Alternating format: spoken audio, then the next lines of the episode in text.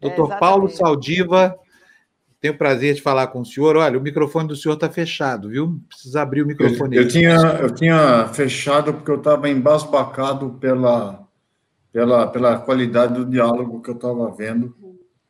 E, e, então eu fechei para evitar ruídos estranhos. Que Muito obrigado, viu? Bom, doutor Paulo Saldiva dispensa apresentações. Agora, eu quero conversar com ele sobre o trabalho do Urla. Ontem, na hora que a nossa produção estava em contato com ele, ele falou: Olha, não sei se eu vou poder. É, às 8 horas eu vou confirmar essa entrevista, mas por que, que o senhor não, não pode confirmar? Porque eu tenho que fazer as autópsias lá no, no IML, doutor Paulo Saldiva. E, e, eu queria saber do senhor, doutor Paulo, se é sempre assim. Se o senhor não pode nunca marcar um compromisso de meia hora com uma emissora de televisão, ou se agora está sendo desse jeito em função da pandemia. Bom, deixa, deixa, deixa eu primeiro explicar que eu estou na faculdade de medicina né, da USP, eu sou professor de patologia, e eu faço é, diagnóstico de doenças através, estudo o mecanismo de doença por meio de é, técnicas de, é, de, de, biópsias de fluidos orgânicos e tal. Com a vinda do Covid-19, é, nós tínhamos que descrever uma doença que não, o agente era desconhecido. E você não consegue responder perguntas, como, por exemplo, por onde o vírus entra, como é que ele faz a imunodepressão que eh, fragiliza as pessoas, é, aonde ele se esconde, é, quais, são, é, quais são as formas que você pode identificar alvos terapêuticos para ele, para atender os pacientes que estão vivos, né? E a gente resolveu que ia o, Hospital das Clínicas ele virou um hospital de Covid, nós temos 900 leitos no Instituto Central que foram transformados é, num, hospital, num hospital somente para pacientes com Covid-19. É, os demais pacientes, por exemplo, foram de outras doenças, foram transferidos para os outros institutos do, do HC, como o Instituto é, de, do Câncer, a ortopedia, que praticamente ficou vazia, não temos mais acidentes de trânsito, né? E, e, e, começamos com 100 leitos de UTI, depois foi necessário, uh, necessário aumentar para 200, nós passamos agora para 300 e talvez semana que vem tenhamos que fazer um, é, 400 leitos de UTI para dar suporte às pessoas. O que não é uma tarefa fácil, né? porque 400 leitos de UTI, é, toda a infraestrutura necessária é bastante complexa, mas acho que a, a, a Universidade de São Paulo e sua Faculdade de Medicina estão é, é, respondendo na medida das suas forças e com bastante intensidade. Só que, infelizmente, quando você tem uma UTI de 300 leitos, vai morrer gente. E nós tínhamos que, então, aproveitar isso para, é, de um lado, informar rapidamente às equipes clínicas do que, que as pessoas estavam morrendo, e, ao mesmo tempo, ter um banco de tecidos para ser compartilhado não só com pesquisadores da USP, fora dela, tanto do Brasil ou fora, para a gente poder entender a biologia desse novo agente. Como é uma doença é, contagiosa, você precisa ter um nível de proteção 3, nós é, resolvemos modificar o procedimento de forma a poder fazer. Então, a gente não abre e, através de métodos de imagem, nós coletamos fragmentos é, com, com agulhas um pouco mais grossas. E, e, isso tem ajudado a gente a estudar, por exemplo, o que está acontecendo com o cérebro o que está acontecendo com a coagulação. É, nós já temos publicado alguns artigos, mas também teve uma mortalidade única, sabe, Fábio? A gente tem que conversar com as famílias, né? É, para pedir autorização e, e, e, é impressionante como as famílias, é, é, como elas não podem doar órgãos, elas doam conhecimento, fazem até questão de saber o que aconteceu com os seus entes queridos, mas a gente sabe que nem a maior parte das pessoas que veio ao hospital e faleceu, elas estavam plenamente conscientes do risco que corriam. E, e simplesmente era impossível para elas ou ficar em isolamento pelas condições de moradia ou é, pelas necessidades econômicas que, que elas tinham para poder sobreviver. E é uma situação interessante porque é, é, e trágica, é um observatório meio trágico da desigualdade que essa pandemia é, provoca. Nós estamos agora vendo crianças morrerem, né, adolescentes, e, e, isso, e, e é, é, como, nesse ambiente que é tem uma intensidade tanto científica quanto emocional bastante grande, quando a gente sai, a gente se depara com, com uma outra realidade paralela. É, por exemplo, domingo, nós trabalhamos, fizemos uma autópsia de uma menina de 11 anos que foi é, enviada para cuidar de uma tia é, que tinha Covid. E ela se sentia, então, protegida pela idade. Ela, ela contraiu a doença e morreu. E é, eu, eu vejo ainda o rosto dessa moça, dessa menina. E quando eu saí, eu trabalho de bike, né? Eu passei pela Paulista, eu, eu vou até o Bexiga, onde eu moro, e, e, me deparei com uma manifestação a favor da abertura é, plena de, do, da vida comercial, do, das atividades econômicas, com gente sem máscara. Eu tentei parar para ver se eu, se eu explicava para aquelas pessoas se protegerem, porque era como se eu estivesse saindo do mundo e a bicicleta me tivesse levado para um mundo paralelo, bizarro, né? Como acontece nas histórias em quadrinhos ou nos filmes de ficção científica. É, mas eu acho que eu não tive muito sucesso. Então, a gente tem que. É como. É, é muito duro para a gente fazer essa esquizofrenia, é, a esquizofrenia da realidade, que, que a gente se defronta todos os dias, se comparando de um lado com uma realidade crua e, ao mesmo tempo, com, uma, com um mundo paralelo, bizarro, baseado na ficção. Era isso que a gente faz lá. Então, ou seja, respondendo objetivamente, Fábio, nas últimas cinco semanas a gente não tem agenda. É, Fiquei horrorizado com esse depoimento do senhor aí, viu? Essa história de. Mas eu vou passar a palavra para frente, porque eu tenho certeza que todo mundo chocado aqui. O Euler quer falar com quer o senhor. Então, eu vou até sair e botar a Cassiana agora, depois a Gina, tá bom? Uhum. Pois não. É, por, então, vamos lá. a Gina aqui também para fazer uma pergunta, Fábio. Depois eu, eu vou colocar. falar com o Paulo, que eu conheço. Eu vou colocar. Eu, é, vou sair aqui, então, olha, com a palavra aí, o Euler. O Euler, você, segue aí. Obrigado, doutor Paulo satisfação, bom dia falar com o senhor. E a minha indagação tem a ver um pouco com o incômodo, com o desconforto que eu tenho em relação ao que o senhor vinha é, desenvolvendo de raciocínio agora, é, que é muito, é muito desgastante, é muito chega a ser irritante é, essa pregação por normalidade dentro de uma situação absolutamente anormal e sem previsão de voltar às velhas rotinas é, da civilização. O que, que o senhor acha que está atrás disso? Por que se prega tanto uma normalização impossível? E por que, que essa normalização está sempre baseada em critérios cronológicos e nunca em balizas científicas? Bom, é, Valer, é, primeiro eu acho que tem um fetichismo aí da ciência, né? Quer dizer, a ciência pode dar informações, mas ela tem seu tempo e suas limitações. É, tudo é, que a gente fala de volta à atividade, ela é comprometida porque nós não temos testagem ampla e também não sabemos exatamente o número de pessoas que estão doentes ou faleceram. Por exemplo, nós não, nós não notificamos os casos leves. É, nós temos é, uma estrutura de testagem muito pequena. Mas em mortes também, só para você ter uma ideia, quando você compara Paulo com ela própria, por exemplo, janeiro de 2019 com janeiro de 2020, o número de mortes naturais foi praticamente idêntico. Fevereiro, a mesma coisa. Em março, tivemos cerca de 750 mortes a mais, e destas, 260 com um teste é, de Covid. Possivelmente as outras. Primeiro, o, o, o PCR ele é, é, é aquele teste que você mede a carga viral, ela é subnotificada.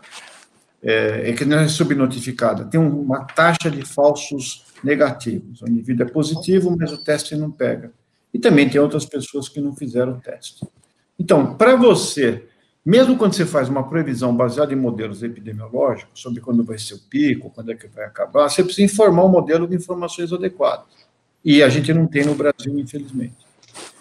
E, e, também existe um enorme apego à ignorância. Nós até, eu dirigi o Instituto de Estudos Avançados da USP até recentemente, e nós fizemos já o ano passado uma série de estudos, de, de, de ensaios sobre epistemologia da, da ignorância. O que, a ignorância, por que, que ela está tão forte? E eu acho que a mudança de paradigma vai ocorrer porque é, primeiro, existe uma realidade que vai se confrontar com esse choque é, de, de, digamos, de desinformação.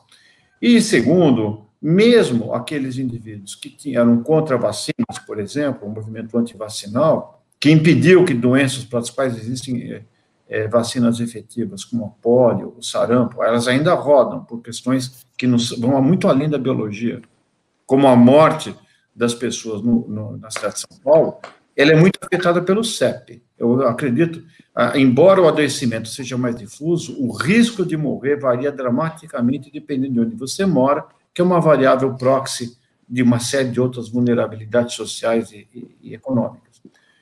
Então, o, o, aqueles que não gostavam de vacina, ou que preconizavam contra a vacina, hoje gostariam de ter uma vacina para chamar de sua. É, porque esse, uma estrutura que tem 40 nanômetros de tamanho, de comprimento, e, e, e, que não consegue nem se multiplicar por ela mesma, ela depende do nosso organismo para poder se multiplicar, colocou o mundo de joelhos. Então, nós vamos ter que ter um sistema de vigilância mais transparente internacional e principalmente fundos globais para produzir vacinas em curto espaço de tempo é, e que vão, é, ou seja, vão reforçar o papel da ciência, mas mais que a ciência. Nós vamos precisar ter, é, por exemplo, transformar vacinas, por exemplo, de uma commodity para um common. Porque você fazer uma vacina custa cerca de 500 a milhões a um bilhão de dólares. Para uma empresa, é um risco. Então, se você quer ter lucro, você não investe em vacina, investe em remédio para impotência ou para queda de cabelo. Agora, o, custo de, de. Então, para uma empresa como uma commodity, você não faz. Mas para o mundo, as perdas econômicas justificam que um investimento, mesmo de um bilhão de dólares, é muito pequeno em relação às, às, às perdas globais. Ou seja, o globalismo que estava saindo de moda passa a ser importante porque o vírus faz o que sempre fez, as cidades nunca foram tão densamente povoadas, a gente nunca viajou tanto. Então, mesmo que ocorra um vírus, uma mutação viral num país obscuro, lá longe, ele vai bater na nossa porta rapidamente, na porta de vários países, e isso vai fazer com que a gente reformule o conceito de isolamento que vinha ganhando é, bastante força nos últimos anos na política. Deputado, eh, desculpa, doutor Paulo. Perdão. Não, eu estou tentando levar dentro de uma. De uma desculpa, perdão, não é que eu estou aqui uma linha agradável, né? Acabou de lançar a sua campanha. Eu, eu falei bobagem, mas também não estava é começando. Eu estou aqui embasbacada, é uma honra toda vez que eu vejo uh, o doutor falando na televisão, eu fico encantada. Eu acho o senhor uma pessoa única e graças a Deus que o senhor existe. Mas é, eu, o que acontece conosco, com os jornalistas, é o seguinte: essa pandemia uh, tem informação demais. Nós estamos sempre em crise no jornalismo nos últimos 20 anos. E essa pandemia tem muita informação, e a maioria dessa informação é especulativa. E a gente não sabe muito para onde ir, porque é, parece aquela história do hoje o ovo é bom, amanhã o ovo dá colesterol, depois da manhã não dá mais. Então, hoje tem a cloroquina, amanhã é o retrosivir, aquela, e, e amanhã não sei o que, que é. é.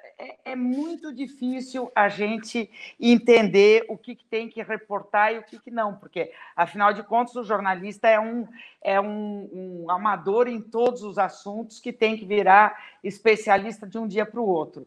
Ah, você vai cobrir um desastre de avião, você tem que entender do desastre de avião. Você vai cobrir um pianista que está tocando um concerto, você tem que conhecer cultura.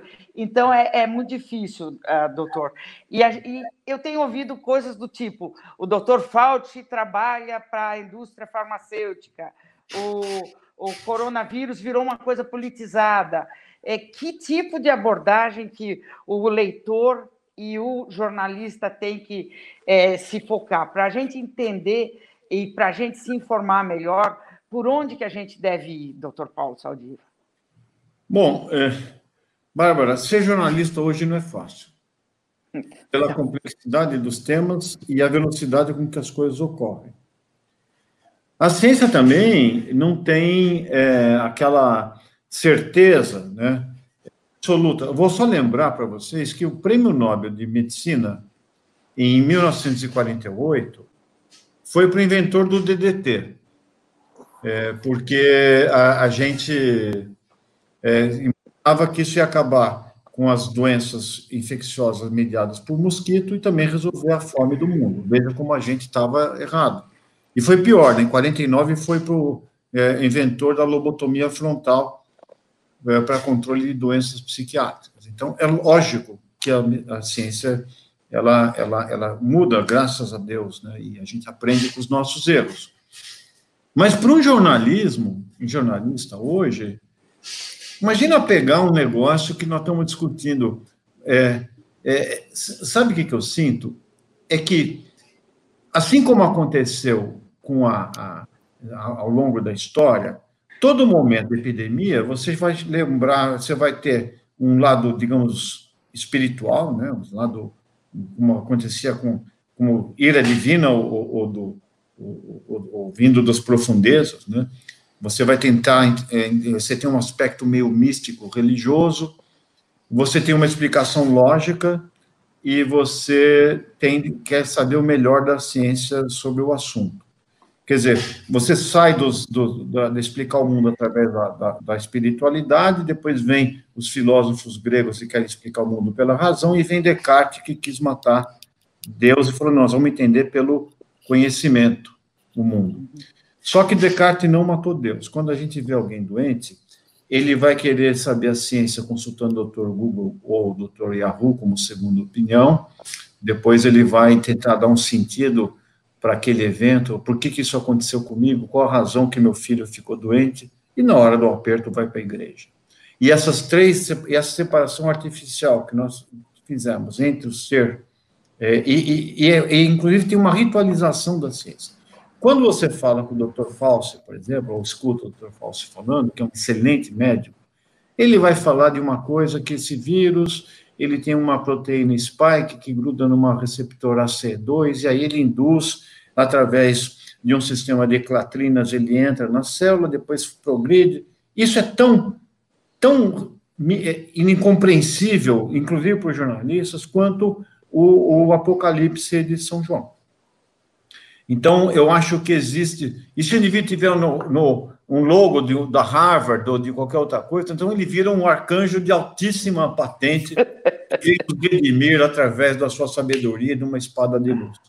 Então, é muito difícil hoje, com a progressão, a gente sofre isso na medicina, a progressão do conhecimento é de tal ordem que ela, se você for acompanhar a literatura médica, ela, ela dobra a cada semana. E aí o indivíduo vai se especializando, ele vai fazer retina, na retina, ele, no oftalmo, depois ele faz retina, na retina ele escolhe uma doença para poder estar tá, tá, mais ou menos por dentro. E a, juntar essas partes cai no colo do jornalista. E mais ainda, aplicando, apertando uma tecla SAP pro é, público geral. Então, eu não, tá, eu não gostaria de estar na opinião de, de um jornalista para discutir o, o Covid, porque eu, que, que trabalho, sou médico, que trabalho mais ou menos com essa doença, tenho dificuldade de me manter é, atualizado sobre o tema. Quanto mais as pessoas que são bombardeadas tem que analisar isso dentro de um contexto mais amplo, da política, das decisões difíceis que caem no colo de governantes, e, e, e, e como é que você vai compatibilizar a preservação da saúde das pessoas com a preservação de um Estado. O trabalho de vocês é absolutamente é, é, é, é você empurrar a pedra para cima, né? O, o tema de Sísifo. Sísifo. Gina, por favor. Sim. Por favor, é bom, eu tô, tô encantada também, viu? Estou junto com a Bárbara, assim, babando, com a Cassiano, babando, assim, pelas suas palavras. Né? O senhor consegue falar do Descartes, o senhor, é, o fala, inclusive, vou usar essa palavra, da distopia, não dessas pessoas. Você acabou de falecer, uma menina de 11 anos, o senhor se depara com é, essas pessoas, os negacionistas na Paulista, né? E também do feticismo na ciência. Mas eu gostaria de me é, focar na ciência Uh, eu, eu, ainda estava aí no Brasil, teve duas, duas mulheres cientistas que elas, elas identificaram uma, uma certa mutação do vírus, assim que o vírus chegou ao Brasil. A que ponto que está essa pesquisa? Existe mesmo a mutação do vírus? O, a gente sabe, Gina, o vírus, ele, eles sempre mutaram, né? É, ele é uma faz parte do repertório dele, para ele é fácil, porque é uma estrutura muito simples. Por exemplo, se eu, se eu concluísse que, por exemplo, você ter três braços era uma vantagem reprodutiva, quer dizer, o indivíduo tem três braços, ele trabalha com dois, faz selfie com o terceiro, sensualiza, põe no Tinder, copula, procria. Né? Vamos imaginar isso. O, o, ia demorar para nós uns mais ou menos algo em torno de uns é, mil anos para que essa, esses três bracistas tivessem uma vantagem reprodutiva sobre os duobracistas. Mas para bactéria e vírus, ele faz isso em horas. Então, o vírus sempre fez o que foi. As análises do vírus que foram feitas desde o primeiro episódio em Wuhan desse coronavírus, o SARS-CoV-2, mostra que ele é bastante estável. Ele não é tão lábil como o vírus da influenza que muda ao longo do curso de, uma, de, um, de, um, de, uma, de um episódio sazonal. Ele é mais estável. E, e, e, mas ele tem duas variantes, uma S e uma L, e a variante mais letal, é a, a variante é, L, é mais, é mais prevalente porque ela é mais bem sucedida, ela infecta mais. Então, ela existem duas subvariantes do SARS-CoV-2, mas que têm se mantido razoavelmente constantes ao longo, pelo menos, desse, desde os primeiros casos detectados. É, agora, o que está acontecendo é que, só para você entender como está mudando, é, quando a peste negra acabou e aumentou a população da cidade, porque a peste não deixava aumentar, veio a primeira grande pandemia, que foi a varíola de transmissão é, interpessoal. Depois a varíola foi mais ou menos controlada com uma protovacina, que era inocular pústula na, na pele das pessoas, foi controlada, e a outra segunda, a pandemia do século XIX, né, a varíola foi 18, século XVIII, ela depende de velocidade de locomoção. Então, o navio a vapor permitiu que você atravessasse o oceano vivo, porque no navio a vela você, não, você morria antes e morria para subir todo o navio. Ou seja, concentração populacional e mobilidade são as chaves. Nós tivemos a epidemia da gripe espanhola já é, viral no, no, início do século XX, metade do século XX a, a gripe asiática, tivemos duas pandemias virais por século. Essa século, século XX, nós já tivemos o, o SARS, o, o, o, SARS na China em 2002, o H1N1 por influenza em 2009, o, o, o MERS em 2012, é, no Oriente Médio, e agora o SARS-CoV-2 é, em 2020. Ou seja, em duas, nós temos em duas pandemias por século para duas pandemias por década. E isso não é que os vírus mutaram mais, é que a gente concentrou as pessoas em cidades e a mobilidade humana aumentou. Então, isso é um ensaio para outras pandemias que ocorrerão, a não ser que a gente se reprograme todo o sistema de assistência e principalmente a forma como a gente organizou a vida nas cidades. Cassiana? É, doutor Paulo, é, eu vim aqui só para engrossar esse coro das pessoas que te admiram e te agradecer por existir. Queria contar que em 2014 foi o último ano que eu estive aí e foi quando eu ouvi falar do, pela primeira vez do seu nome, quando na, na USP, né, aí de São Paulo, o senhor pediu até o desligamento pelo, por não estar contente naquele momento com o jeito que a universidade estava eh, lidando com as denúncias dos casos de estupro. Se eu não me engano, o senhor chegou a pedir desligamento naquele momento. Hoje eu vivo num país que é a Espanha, onde o feminismo dá passos largos, né? É, diferente do Brasil, é, no trato da mulher, nos direitos da mulher. Então, pessoas como o senhor é mais do que necessário. A gente precisa do senhor aí desse outro lado e eu queria só eu só aparecer aqui para mais uma vez dizer muito obrigada. Viu? Pô, Gacina, eu só queria dizer assim, eu pedi demissão da USP, estava na licença prêmio, é, você não consegue se aposentar na USP assim na hora, né? Eu tinha que executar minha licença prêmio quando eu fui convidado para ir para o Instituto de Estudos Avançados. E agora eu tô é, acabou minha gestão no IA e apareceu essa pandemia. Eu achei que era meu dever estar aqui para poder fazer isso, porque esse procedimento que a gente faz, ele é relativamente perigoso, né? E são poucas pessoas que sabem fazer isso. Eu, eu sou uma das pessoas que fazem, são capazes de entrar lá e sair vivo, né? Porque tem uma coisa interessante no, no Covid, né? É, quando um cara ser um bom médico, ele tem que se colocar na posição do paciente. Não é, não é fácil, né? porque um está doente, outro está são, um tá, às vezes um está cobrando, outro está pagando. Né? Mas é, você tem que entender, se, se, colocar na posição. E no caso do, do da Covid-19, é muito fácil. Os, os profissionais de saúde adoecem. Então, todo mundo que atende e que está lidando na linha de frente fala: bom, isso pode estar tá acontecendo comigo é, em, é, amanhã. Então, uma, digamos, uma empatia é, solidária.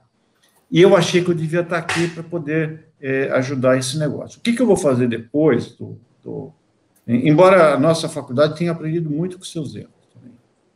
Né? Eu acho que a, eu, eu se na, quando eu falei e, e pedi a, a, a, minha aposentadoria e, e tive que suspender para assumir a direção do Instituto de Estudos Avançados, eu eu vi, eu não estava muito feliz e orgulhoso da minha instituição.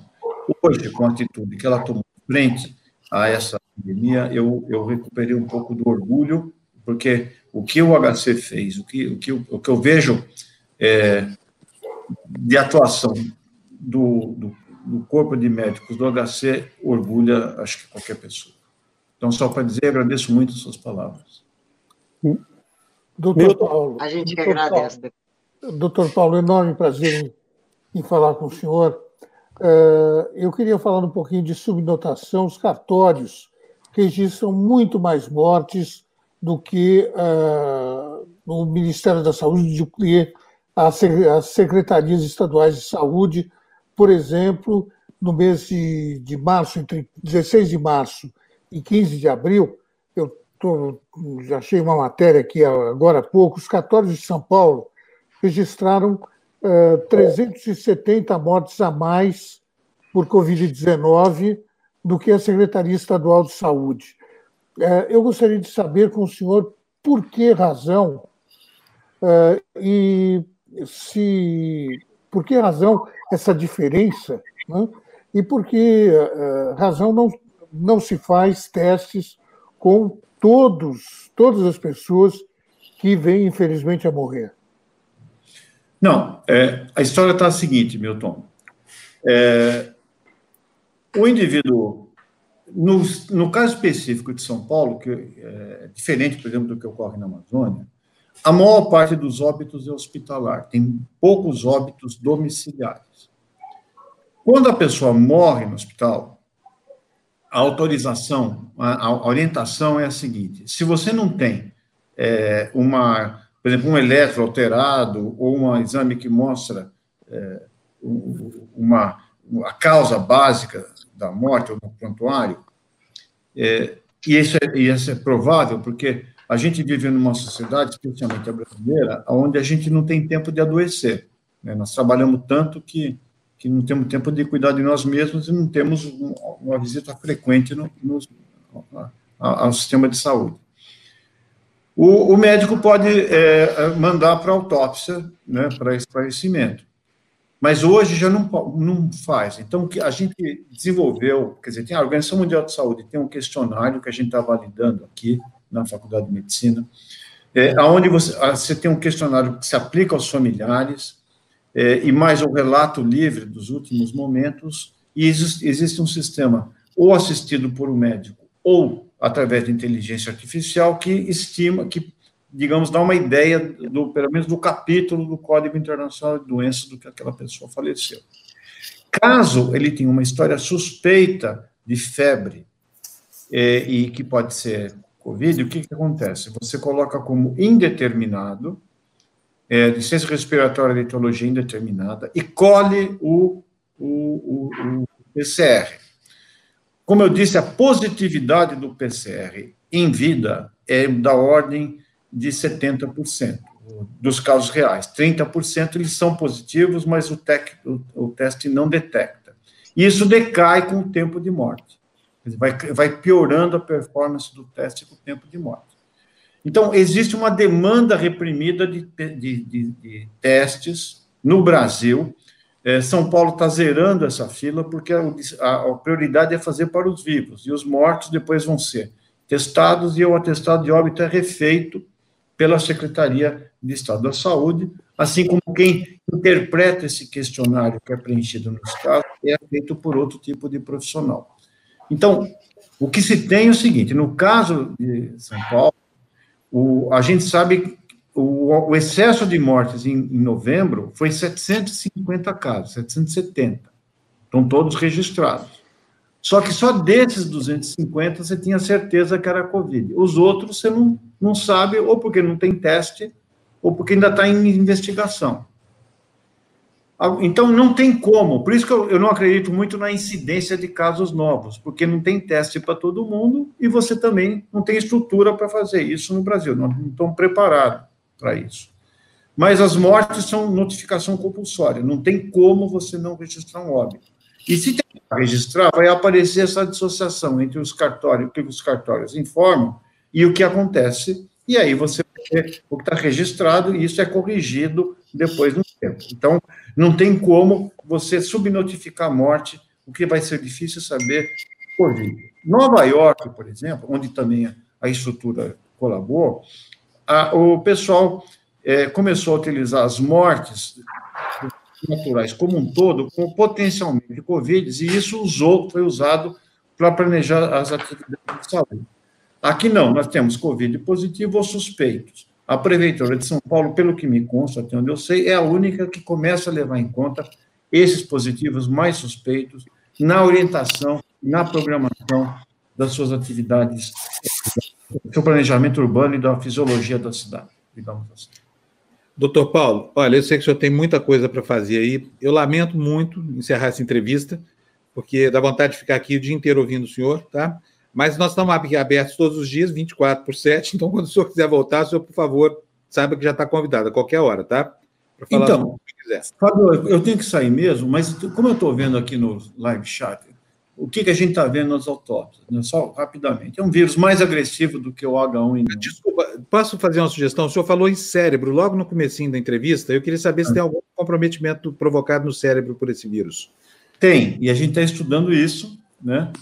É, nós temos aqui na nossa, como a nossa sala de autópsia é uma sala de pesquisa, nós temos ressonância, tomografia, é, ultrassom, e a gente está fazendo, é, principalmente em pacientes jovens, ressonância, uma ressonância especial de 7 Tesla, é, é, é uma das poucas que tem abaixo do Equador, é, para estudar a, com detalhes a patologia cerebral, e ela é caracterizada por é, pequenos é, infartos isquêmicos, quer dizer, falta, entope um vaso, possivelmente por trombose, ou sangramentos. Então, distúrbio de coagulação. E nós estamos tentando, agora estamos conduzindo uma série de estudos para determinar a presença ou não do vírus é, no sistema nervoso central. E por onde entra? Ele entra pelo epitélio olfatório, entra pelo nervo olfatório e vai direto para o cérebro.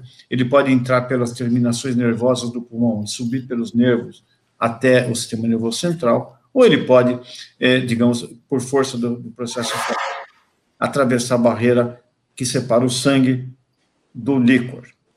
É, então, é uma doença sistêmica, aparentemente. Ela tá, vai além do pulmão, ela está presente em vários órgãos, e a, e a pergunta é: e, e por que, é, quais são as vias e como é que você impede esse espalhamento? Ou seja, ah, enquanto não existir uma vacina, nós vamos ter que ter um jeito de segurar esse vírus é, e restringir a sua liberdade, porque ele tem, ele usa uma chave, que é uma proteína chamada spike, mas as fechaduras, que é uma proteína chamada ACE2, estão presentes não somente no pulmão, mas em vários órgãos. Ou seja, nós ah, oferecemos ao, ao vírus várias possibilidades de entrar nas nossas células. Infelizmente, é isso que acontece. Paulo, obrigadíssimo, senhor. Foi um prazer gigante, tá? Sabe que nós vamos incomodá-lo com vários outros convites, tá? Eu agradeço profundamente. Muito um obrigado. Doutor Paulo Saldino. Obrigada, doutor.